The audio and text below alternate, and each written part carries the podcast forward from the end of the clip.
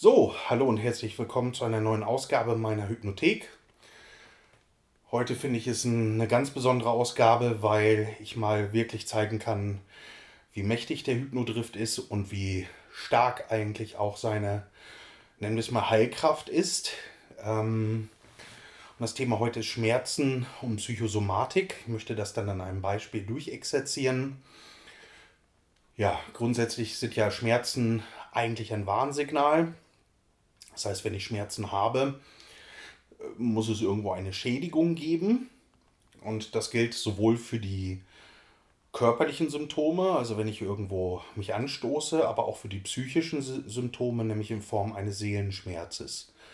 Auch hier finde ich ja sozusagen eine Warnfunktion, das heißt, hier ist irgendwo ein Schmerz vorhanden und er muss sich eben ausdrücken und eben als ja, Kanal sozusagen zu meinem Bewusstsein kommen. Genau. Ähm, eine gute Schmerztherapie ist natürlich sehr umfassend. Sie ist multimodal und umfasst eben auch Umdenken, eine andere Wahrnehmung, ähm, genau Entspannung für den Körper und ähm, auch der Umgang mit Schmerzen und auch die Entspannung, das, aber auch für mich das, das, das Religiöse, das Spirituelle oder zumindest auch das, wo wir zu uns selber kommen. Die Selbstverwirklichung sind Faktoren, die da ganz, ganz zentral sind, weil sie uns Kraft geben, weil sie uns Stärke geben, weil sie uns entspannen. Und insofern ist es nicht so, dass eine einzige Technik da alles rumreißen kann. Das habe ich schon auch erlebt, aber im Allgemeinen ist es so, dass ein mehr ja, multimodales Vorgehen einfach wahnsinnig wichtig ist. Und deshalb ist es eben auch wichtig in der Schmerztherapie, ähm, ja, diese, diese Sachen zu adressieren. Und das kann man aus einem Podcast uneingeschränkt nicht lernen. Trotzdem ist eine Kerntechnik eben für mich der Hypnodrift. Der Hypnodrift ist eine Technik, die ich selber entwickelt habe, nach, nachdem ich ähm, ein paar Gesetzmäßigkeiten erkannt hatte. Und das war, dass ich sehr starke Ischias-Schmerzen hatte und eben festgestellt habe, dass wenn ich eine gute, ein gutes Bild für den Schmerz entwickle und damit arbeite und ihn zulasse, dass er sich wandelt. Genau, das war ganz interessant und was ich schwierig finde, ist natürlich grundsätzlich Schmerzen zuzulassen. Die grundsätzliche bewusste Reaktion auf einen Schmerzimpuls ist natürlich erst einmal eine Schutzreaktion. Das heißt, wir ziehen uns zurück, mm, wir schützen die, geschmerz die schmerzende Stelle und das ist natürlich auch sehr, sehr sinnvoll. Auf der anderen Seite weiß man zum Beispiel aber von Fußballern, die, die laufen ihren Schmerz raus, die lassen ihren Schmerz zu. Ja, also sie machen das natürlich nicht gnadenlos, sondern sie versuchen irgendwo sich an den Schmerz anzupassen und das zuzulassen. Und wenn die Verletzung nicht zu groß ist, funktioniert das auch. Ja. Meiner Meinung nach haben wir ein bisschen ein Problem mit unserem Bewusstsein, nämlich das möchte immer gerne, dass das Christkind kommt. Also dass es einfach sofort weggeht. Ähm, und das ist eins der größten Probleme, denn wenn ich das will, ja, dass etwas weggeht, dann nehme ich jeden Schmerz erstmal als belastend wahr und nicht als etwas, ja, zumindest grundlegend erst einmal, ich will nicht sagen positiv, weil das ist er nicht, aber grundlegend erst einmal eine wichtige Information. Ja, und diese Information ist einfach, da ist eine Schädigung. So, und jetzt kommt's.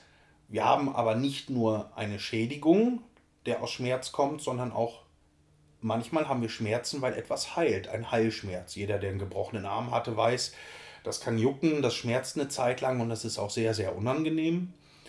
Ähm, und trotzdem, ja, ist das ein Schmerz, der einfach entsteht, wenn die Osteoplasten arbeiten. Ja. Und wenn man sich dagegen wehrt, dann kann es eben passieren, dass es die Heilung ähm, verzögert. Ja. Muss nicht sein, kann aber sein. Weil wenn sich der Körper verkrampft, wenn der Körper unter Stress kommt, weil ich immer gegen den, den Schmerz kämpfe. So, Jetzt haben wir den Salat. Das heißt, einerseits ist es also gut, einen Schmerz zuzulassen, andererseits haben wir ein Bewusstsein, was das eigentlich gar nicht möchte. Ja, das heißt, wir haben es mit unterschiedlichen Systemen zu tun, die eine ganz unterschiedliche Ansicht haben, was jetzt eigentlich hier passieren soll. Ja, das Unbewusste, das äh, im Prinzip das Schmerzsignal schickt und sagt, hey, da musst du jetzt aufpassen, da musst du was machen. Und das Bewusstsein, was eben sagt, das will ich auf gar keinen Fall, selbst wenn es ein Heilimpuls ist, erkennt es das Bewusstsein nicht. Sagen wir einfach, wir lassen den Schmerz zu, dann ist das kaum aushaltbar.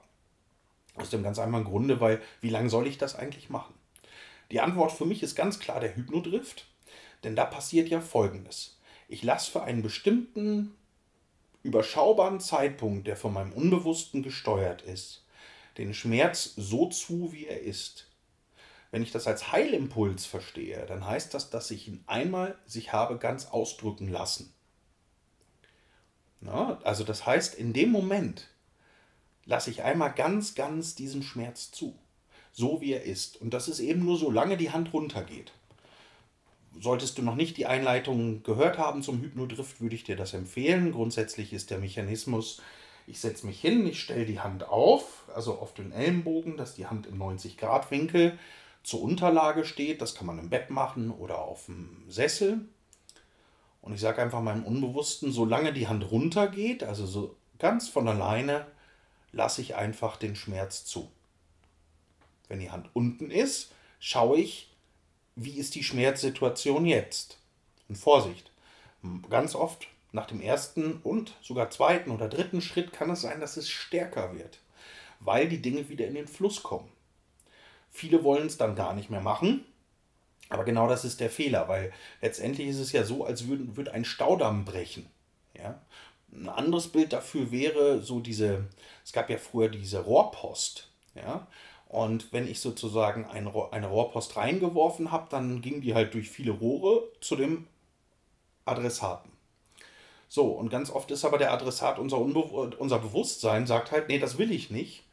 Und dann entsteht ein Stau. Durch den Hypnodrift arbeite ich diesen Stau Stück für Stück ab. Ja, genau. Das ist vor allem bei chronischen Erkrankungen so. Ein anderes Bild, was ich da benutzen kann, ist ähm, zum Beispiel ein Lego-Bausatz. Meine Kinder liebten Lego-Bausätze, mittlerweile sind sie, sind sie zu alt dafür. Ähm, und wenn ich anfange, das sind ja ewig lange Manuale, und ähm, irgendwann mal kommt ein Fehler rein. Ja? Und ich baue aber weiter auf den falschen Stein drauf, dann wird das Ding irgendwann mal schräg. Mit dem Hypnodrift arbeite ich rückwärts die Sachen ab, bis ich zu dem Punkt komme, wo ich die Steine wieder neu aufbauen kann. Das ist natürlich nur eine Metapher, aber grundsätzlich ist das so. So, also bitte also verstehen, ein kurzes, klares Zulassen, so wie das Rauslaufen, was die Fußballer machen, ja, ist etwas, was tatsächlich den Heilprozess sicher wieder in Gang bringt. Also ich habe mittlerweile bei mir eine Wurzelkanalentzündung, also den Anfang damit bearbeitet. Mein Rücken, mein Nacken war ganz, ganz, ganz ähm, schwer belastet. Ähm, ich denke mal, dass es schon bei der Geburt was war. Und dann später nochmal, und ich hatte wirklich eine Zeit, da war das so schlimm, dann war mein Nacken so verkrampft, dass mein Kopf wackelte, was für einen Psychologen halt nicht irgendwie so dolle ist. Ja? Genau, und dann habe ich einfach angefangen, dann habe ich geguckt, wie ist der Schmerz jetzt? Ja, bei dem Nacken nehme ich mal das Beispiel Nacken. Ich jetzt meinen Nacken fühle, der ist wirklich fast gut. Der Schmerz ist ungefähr so bei 0,5. Ganz weg ist er manchmal, aber nicht immer. Und mein Kopf steht ein bisschen schräg. Das lasse ich jetzt mal zu. Ich stelle meine Hand auf. Und jetzt suche ich ein Symbol, was dazu passt. Ein Gegenstand. Und das ist in diesem Fall irgendwie so eine schräge Tischkante. Und das ist wichtig. Die schräge Tischkante ist nur einem, ein mögliches Symbol, aber es muss im Kontakt mit dem Erleben stehen. Was das Symbol ist, ist nicht so wichtig. Viele arbeiten sich dann auf und sagen, okay, das ist jetzt ganz wichtig, dass ich 100% das richtige Symbol finde. Das ist nicht so wichtig, aber das Symbol muss grundsätzlich ermöglichen, dass ich im Kontakt dazu bin. Und jetzt lasse ich einfach mal zu, die Hand geht langsam runter mein, ich sage auch meinem Unbewussten, die Hand geht langsam runter und in der Zeit, wo sie runtergeht, spüre ich den Schmerz und die sehe irgendwie die Tischkante oder weiß, dass sie da ist und lasse es einmal ganz zu, uneingeschränkt. So, und was jetzt passiert tatsächlich, mein Kopf geht nach rechts Und jetzt fühlt es sich schon anders an. Jetzt ist es auch bei 0,5 oder so, aber es fühlt sich anders an. Es ist ein bisschen weiter. Und jetzt ist es eher so wie so eine Anhängerkupplung. Ich stelle meine Hand wieder auf.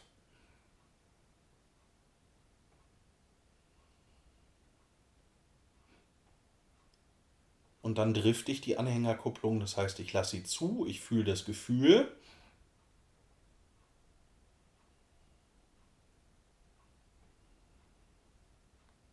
bis die Hand unten ist.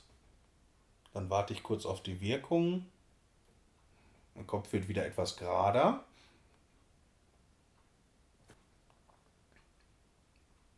Jetzt ist der Schmerz so ein bisschen weniger, es ist verteilter.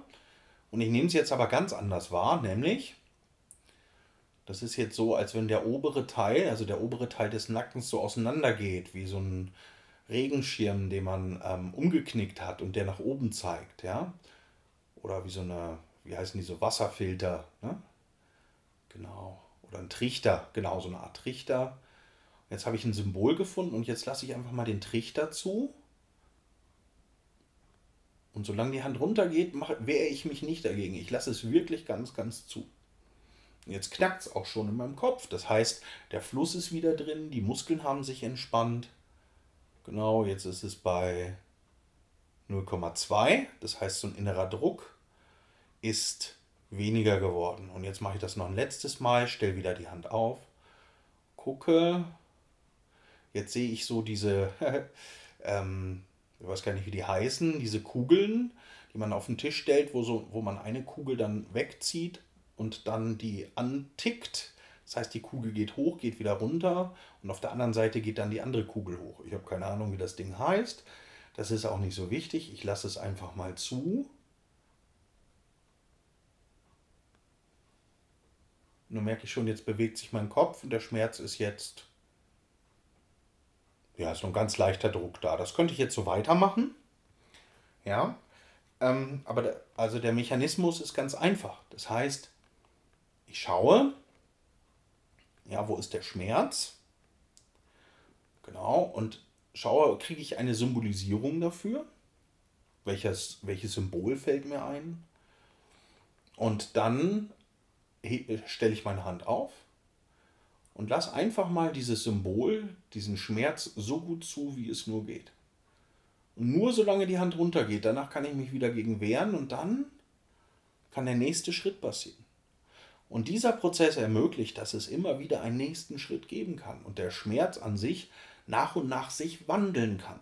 Das ist ganz wichtig, dass man sich diese Haltung angewöhnt, dass es nicht darum geht, dass der Schmerz sofort weggeht, weil dann kommt die Gegenreaktion. Wir können gar nicht wissen, ob es eine Heilreaktion oder eine Schmerzreaktion ist. Genau. Und solange die Hand runtergeht, lassen wir es einmal ganz zu. Genau, also das ist im Prinzip der Prozess. Ich kann dann vorher auch noch mit einer Skalenfrage fragen, zwischen 0 und 10, wie stark ist der Schmerz? 0 ist erst weg, 10 ist, er ist halt maximal. Bei 10 ist auch der Hypnodrift schwierig. Aber ich hatte schon Fälle von Klienten, die einen Schmerz von 7 hatten und im Prinzip einfach wirklich sehr schmerzgeplagt waren und in wirklich 7 bis 10 Minuten auf 2 bis 3 waren. Eine war mal auf 1. Und was auch immer passiert, ist ein Wandel. Genau. Also das ist der, die Basis für die Schmerzbehandlung mit dem Hypnodrift, der natürlich ein Teil des, eines größeren Ganzen ist. Und das kann man auch in meiner Praxis natürlich erlernen. Das ist natürlich viel einfacher, wenn man das zusammen macht, weil es gibt ein paar ganz spezielle Sachen. Zum Beispiel, wenn ich an mehreren Stellen Schmerzen habe, die zusammengehören, dann schaue ich eben, dass diese irgendwie, naja, was ich da denn für ein Symbol bekomme. Da gehe ich auch ganz ähnlich vor, aber muss halt manchmal gucken. Es gibt viele Spezialfälle. Man kann auch durch bestimmte Kniffs und Trick, Tricks da einiges machen. Aber das ist im Kern sozusagen eine Schmerzbehandlung beim Hypnodrift, die sowohl beim akuten Warnschmerz hilft, ja, im Sinne vom Rauslaufen, als auch eben bei chronischen Schmerzen.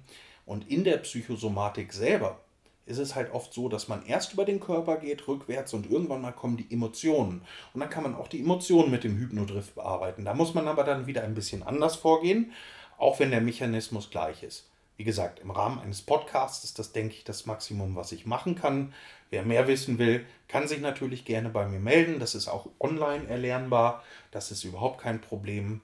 Ähm, und ähm, wenn man das ein bisschen übt und ein bisschen versteht, kann einen das sehr, sehr weit tragen und man lernt unglaublich viel über sich selber und die eigene Psyche. So, okay, genug geredet. Ich wünsche euch eine schöne Zeit und freue mich von euch zu hören. Bis dann, euer Ingo.